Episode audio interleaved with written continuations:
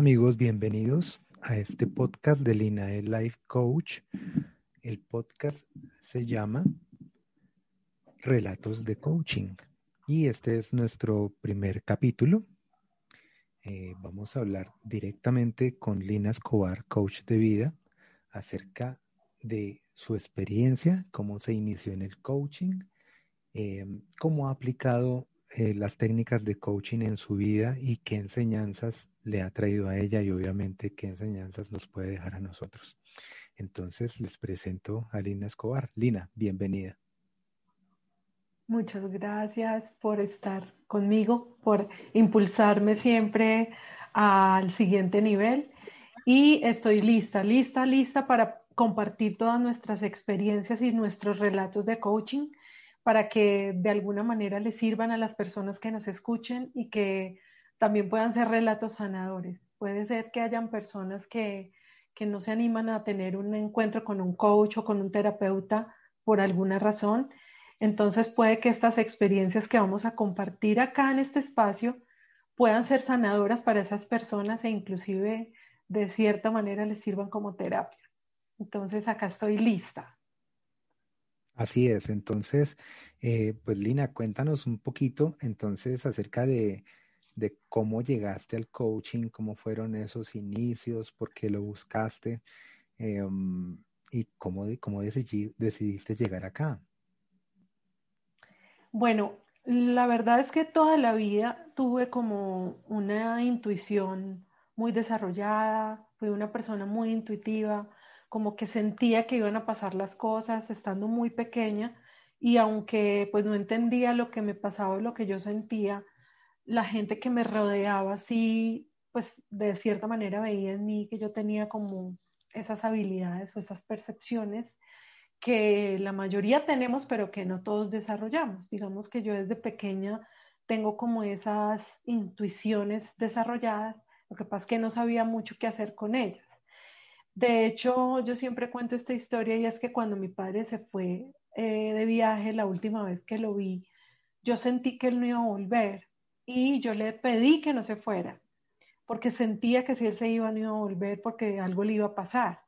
Y de hecho en ese viaje mi papá falleció y desde ese momento, digamos que mi entorno empezó a ser aún más sensible como a todo lo que yo sentía y de hecho mi mamá y mi hermana me, me, me preguntaban mucho cuando yo sentía que algo iba a pasar me preguntaban mucho qué, qué, iría a pasar, pero lo que pasa es que yo no tenía como tan desarrollada esa habilidad, pero sí tenía en mí como esa mm, conexión con lo que iba a pasar.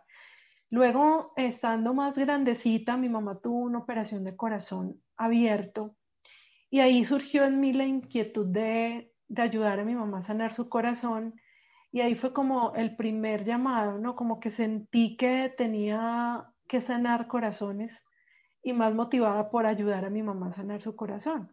Entonces, eh, ahí se instaló en mí como esa idea, quiero sanar corazones. Pero, pues, eh, cuando salí del colegio, mi intención era estudiar medicina para poder estudiar cardiología, para poder sanar corazones.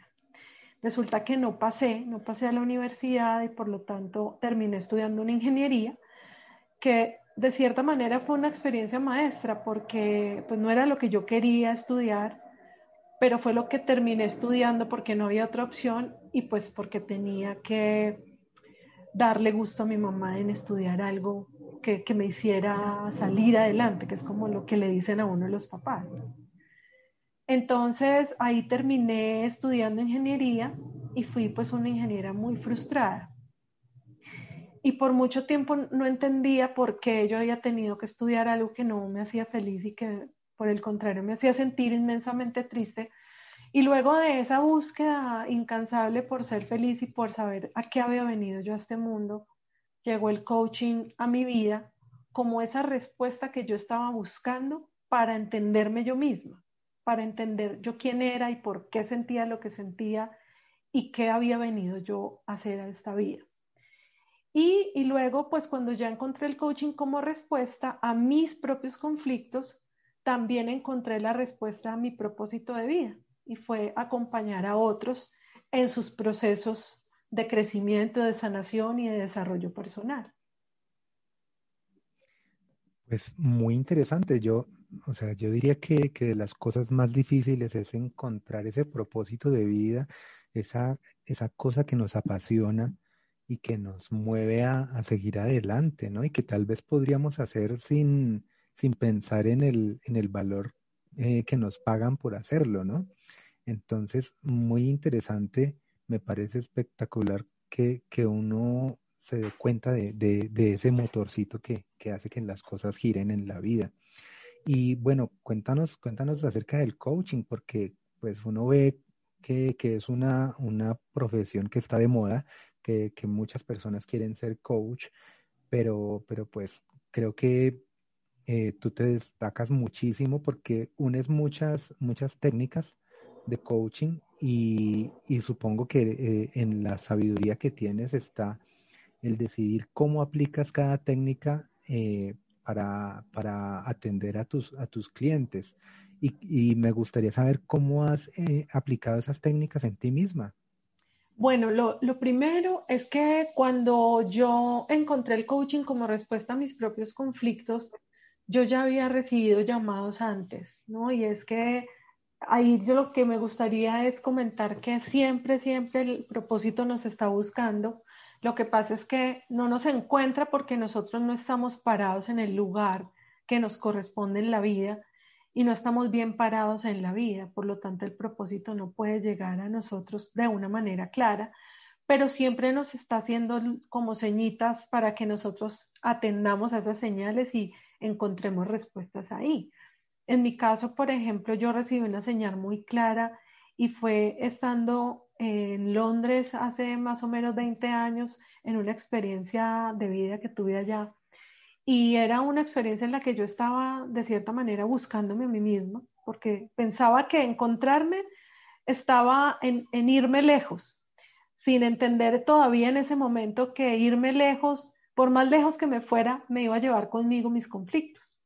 Y estando allá en Londres, en esta experiencia, encontré eh, una señal inmensa y fue que recibí la invitación para una formación con Tony Robbins, que es uno de los coaches más grandes mundialmente hablando, pero yo no tenía ni idea y encontré en, en esta conferencia a la que fui invitada, eh, pues un llamado gigante, pero Tal vez no lo entendí tan claramente. Hoy claramente lo entiendo y fue el primer campanazo de muchos. Pero creo que ahí fue como mi primer encuentro real con el coaching, literal con el coaching. Y eh, a partir de ahí, pues entonces como que las señales se hacían más claras y fui entendiendo que definitivamente ese era mi camino. Lo otro es que cuando yo encontré ese camino, yo entendí que el coaching como técnica trabaja a niveles muy poderosos pero que hace falta otros niveles para poder lograr la sanación integral. De nada sirve que yo con el coaching cambie creencias y logre metas y objetivos eh, a nivel superficial si yo no resuelvo de fondo lo que me está haciendo pensar como pienso y lo que me hace actuar como actúo. Y entonces es allí donde encuentro la biodescodificación o la bioneuroemoción como una terapia complementaria del coaching, o más bien como le sumaba un montón y ahí es también cuando encuentro el tema del curso de milagros, encuentro el Hoponopono y encuentro eh, la sistémica o, o lo que llamamos constelaciones familiares. Y todo esto sumado ha hecho la herramienta que yo, ha formado la herramienta que yo utilizo hoy para mis terapias, que es la que yo llamo Atrévete a Florecer. Entonces, digamos que eso es como el resumen de cómo uno yo todas estas herramientas para que se vuelvan el método que utilizo yo en mis terapias. Em, bueno, y, eh, yo también te estaba preguntando cómo, cómo aplicas eso en, ti misma. Muchas personas pueden creer que, que, viendo un video en YouTube tuyo o de Enrique Corbera o de Tony Robbins o no sé, de estos grandes coaches o estos grandes maestros, eh, pues uno puede empezar a sanar y obviamente las palabras empiezan a resonar en uno y hay cambios en uno mismo. Pero, pero ¿es, ¿es así de fácil aplicar coaching en uno mismo? Yo no diría que es fácil ni difícil, yo creo que es asumir la responsabilidad de tu propio proceso de desarrollo y de sanación. hace poco tenía una sesión con una persona que me decía, pero es que es muy desgastante estar todo el tiempo siendo consciente de lo que estoy sintiendo y de lo que estoy haciendo para cambiar la forma en la que lo hago. Es muy desgastante. Me, decía a mí esa persona. Y yo lo que le decía es, es que es asumir la responsabilidad. Si yo realmente asumo la responsabilidad y la tarea de sanarme, pues entonces no me va a parecer desgastante ni difícil. De hecho, me va a parecer disfrutable. Y hoy en día lo que a mí me pasa es que lo, lo disfruto enormemente y me encanta aplicarlo en mí para luego ponerlo al servicio de las personas con las que hago sesiones. Entonces es un proceso que exige, obviamente, que exige mucho trabajo, mucha conciencia y obviamente es doloroso también, porque es que, por ejemplo, como coach, yo no me atrevo a predicar algo que yo no he aplicado en mí. Yo no puedo decirle a una persona que viene a terapia conmigo, yo no le puedo decir que se ame si yo no me estoy amando. O yo no le puedo decir que no juzgue si yo estoy juzgando. Entonces yo creo que hay una doble responsabilidad cuando somos coach, pero además tenemos la conciencia de que nosotros somos quienes más necesitamos sanar. Y por lo tanto, primero tenemos que pasar por nosotros lo que luego le vamos a entregar a nuestros pacientes, a nuestros clientes, a nuestros coaches. Claro, es una responsabilidad enorme y, y, pues obviamente yo te conozco muy de cerca y sé que sé que tú recibes la energía de las personas. Eh, ¿Qué tan fácil es ese proceso de limpieza y de protección en tus terapias? Pues eso ha sido también ha sido también un aprendizaje porque al principio yo no tenía claro toda la energía que se, muere, se mueve en una, mm, en una relación paciente-terapeuta, en una relación coach-coachee, se mueve mucha energía. Somos energía, somos energía más información. Y cuando hay un cambio de información, hay un movimiento de energía y por lo tanto esa energía está presente y yo estoy entregando energía y a cambio estoy recibiendo porque es una transacción constante de información y energía. Entonces, claro, yo como terapeuta tengo que protegerme a muchos niveles. Primero, la meditación es una herramienta muy poderosa para protección porque me mantiene en una frecuencia alta que hace que yo de alguna manera blinde lo que está en baja frecuencia y no me permee, no me llegue tanto o no me cargue. Lo otro es tener la conciencia de que esa información que yo estoy recibiendo de la otra persona no me pertenece, que eso es de la otra persona y yo me separo de esa información y me pongo en el modo observador y de ese modo, desde ese modo observador yo puedo aportarle a esa persona. Si yo me involucro con la persona, si yo me paro en el ego, si yo me siento afectada por lo que la persona está diciéndome o por lo que está sintiendo, yo ya no puedo ayudar a esa persona. Por lo tanto, debo para ser buena terapeuta y para ser una buena coach, yo tengo que estar muy consciente de que soy la observadora de lo que está pasando y no estoy involucrada en lo que está pasando.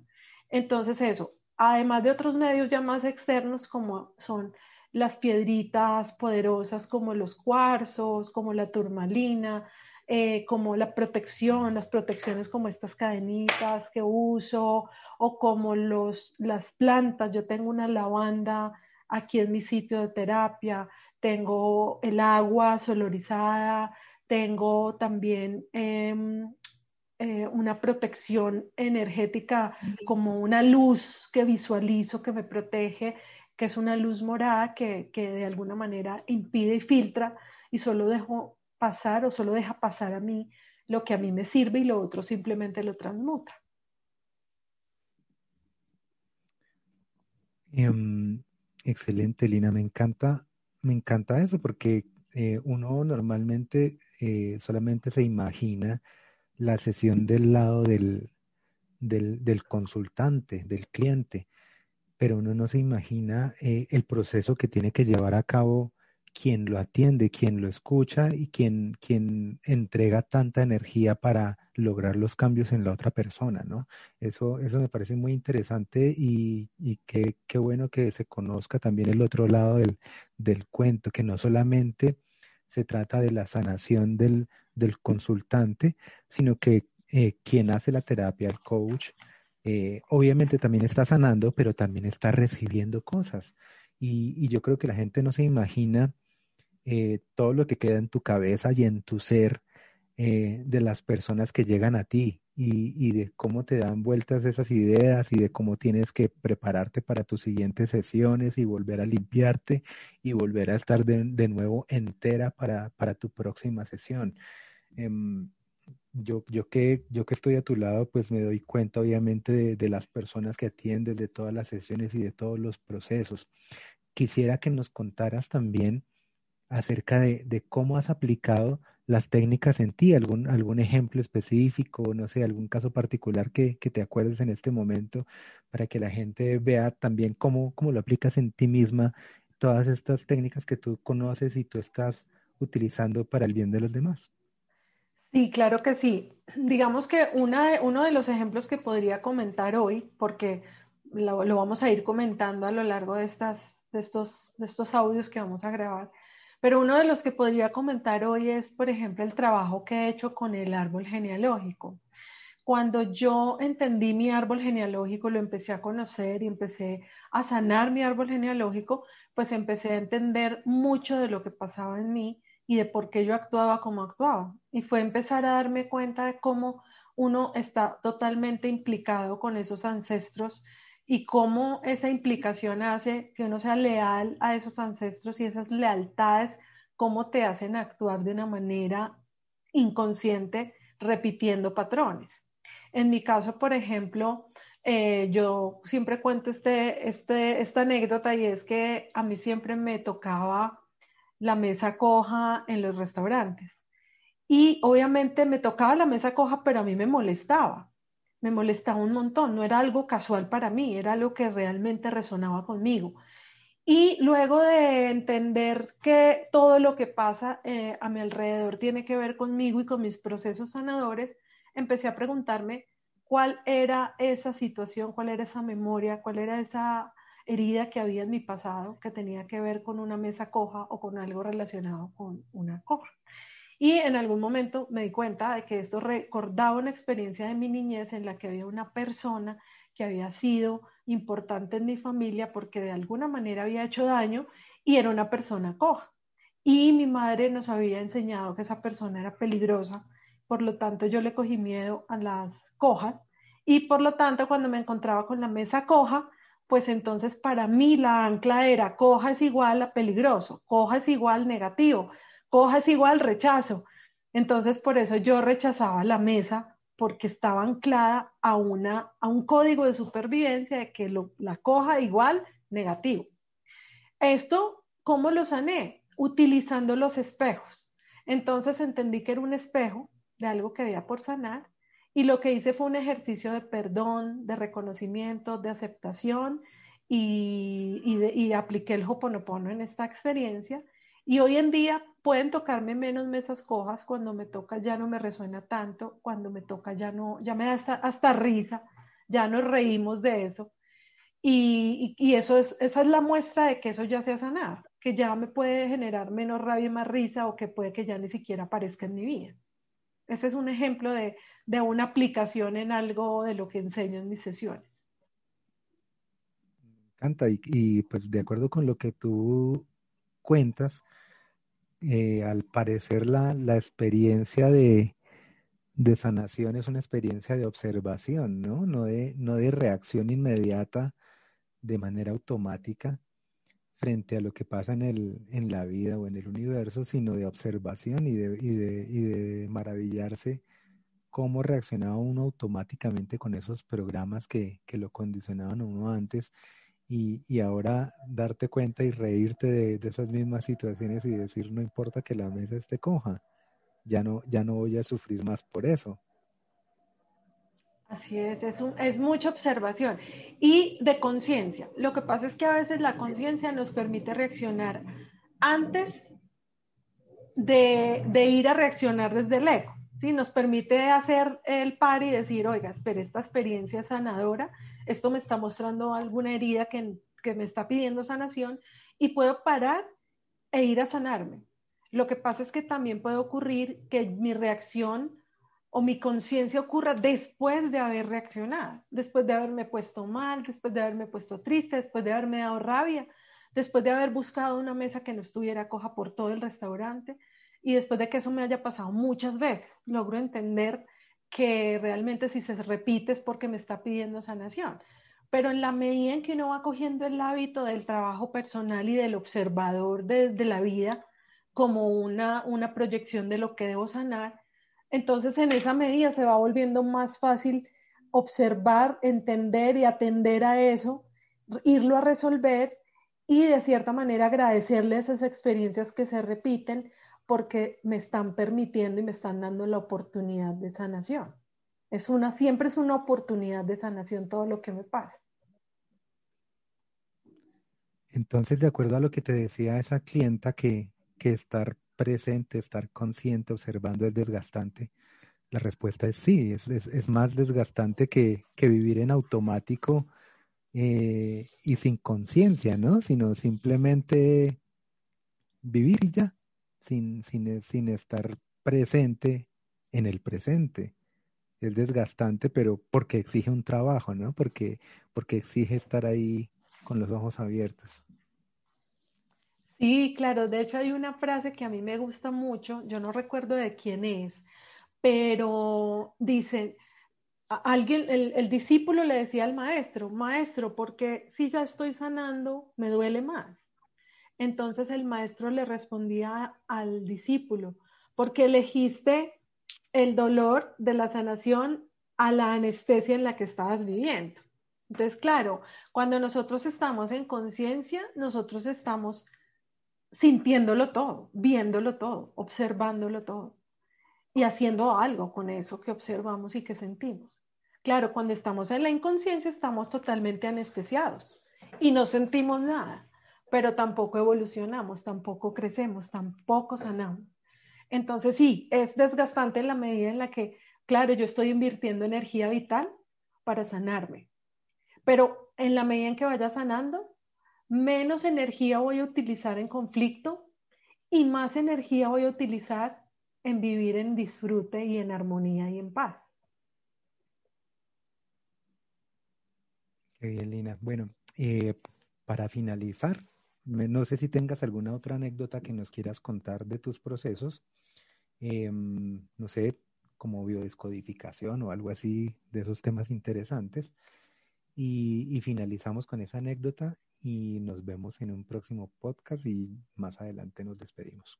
Bueno, pues otra experiencia propia que tiene que ver con la biodescodificación eh, tiene que ver con el peso, con el peso. Resulta que yo toda la vida tuve 10 kilos de sobrepeso que trataba de bajar con todas las técnicas, dietas y todo lo que existiera que de alguna manera me permitiera bajar este, estos 10 kilos. Nunca pude bajar medio gramo, con la dieta que fuera no lo lograba. Y luego cuando conocí la biodescodificación, entendí que el peso, como todo lo que se refleja en nuestro cuerpo físico, tiene que ver con algo emocional que no se ha resuelto. Resulta que en mi caso el peso, que eran estos 10 kilos, tenían que ver con los 10 años que yo tenía cuando mi padre se murió y yo ocupé su lugar en mi sistema familiar. Entonces, ¿qué pasó? Que yo subí esos 10 kilos que necesitaba para hacerme grande y ocupar el lugar que él había dejado vacío todo con el objetivo de regular el sistema y de que mi sistema pudiera evolucionar y pudiera sobrevivir. Entonces, claro, yo no podía bajar estos 10 kilos porque es que si yo los bajaba, ¿cómo iba a ocupar el lugar de ese papá? En el momento en el que yo conocí la biodescodificación y entendí que ese lugar no era mi lugar y volví a mi lugar, eso hizo que automáticamente yo bajara esos 10 kilos sin hacer dieta, sin hacer ejercicio, sin hacer nada más que conciencia. Obviamente yo la conciencia la tengo que acompañar de actos coherentes como cambiar un poco mi alimentación o de pronto moverme un poco más eh, hablando de ejercicio. Pero en realidad lo que, lo que me ayudó fue la conciencia, fue hacer conciencia y ocupar mi lugar y dejar de ocupar un lugar más grande que yo. Entonces acá estamos hablando no solo de biodescodificación, sino también de sistémica. Así es, estamos hablando de sistémica y de ocupar el lugar de que cuando nos salimos de nuestro lugar, como lo decía yo hace un rato, por ejemplo, el propósito no nos encuentra, porque no, no estamos parados en nuestro lugar. Y por eso a veces no encontramos, yo qué vine a hacer esta vida y no sabemos cuál es nuestro propósito. No es que no lo sepamos, no es que no lo entendamos, es que no estamos en el lugar que nos corresponde y por lo tanto no lo podemos recibir, porque el propósito, ¿dónde nos busca? En nuestro lugar. Si yo no estoy en mi lugar, pues no puedo recibir un propósito. Y por otro lado, si yo no estoy en mi lugar y estoy ocupando un lugar más grande que yo, posiblemente yo me haga más grande para poder estar en ese lugar. Pero obviamente eso va a desgastar mi energía, me va a enfermar, me va a impedir vivir la vida de la manera en la que la debo vivir. De hecho, si yo no estoy parado en mi lugar, no puedo, no estoy viviendo mi vida, estoy viviendo la vida de alguien más. Y solo cuando ocupo mi lugar puedo vivir mi vida. Espectacular, espectacular ese mensaje, Lina. Eh, bueno, yo te agradezco Muchas gracias por, por, estas mm. experiencias tan bonitas, por contarnos acerca de, de, tu propia vida, de tu propia experiencia. Yo sé que utilizas mucho tus experiencias cuando estás trabajando en tus talleres o con, o con tus clientes. Y, y, me encanta eso, me encanta porque, porque no es solamente un coaching de teoría, un coaching, como nosotros decimos, de memes eh, o, de, o de frases eh, de, de Instagram, sino que es un coaching que, tú misma lo has vivido, lo estás aplicando diariamente en ti, lo estás estudiando todos los días y se lo entregas también a las personas que llegan a ti con muchísimo amor. Entonces, bueno, muchas gracias a las personas que nos están escuchando. Eh, estamos por Spotify, estamos por, por iTunes, estamos también en Evox. Eh, en todas las plataformas de podcasting estamos, pueden escuchar este programa y los programas también tuyos donde están las meditaciones, donde están algunos audios de los talleres, los pueden escuchar en, en el podcast Atrévete a Florecer. También los invito a que nos contacten en Instagram, en, en, el, en el canal de Lina, arroba Lina de Life Coach, en el canal mío, arroba despertar guion bajo masculino, en el, en el canal de YouTube de Lina, Lina Escobar, Coach de Vida, y también nos pueden contactar directamente en, en el WhatsApp más 57 304 243 243 3. Entonces, eh, Lina, muchas gracias. Eh, te puedes despedir de nuestros oyentes también. Muchísimas gracias, gracias por este espacio. Eh, como siempre les digo a quienes me siguen, atrévanse a florecer y especialmente en este espacio me gustaría despedirme diciéndoles que sé cómo se sienten, que sabemos cómo se sienten y que hemos estado allí.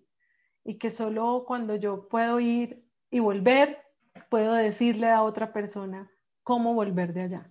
Entonces, me encanta que nos escuchemos y nos vemos en un próximo capítulo. Gracias, gracias. Hasta luego entonces.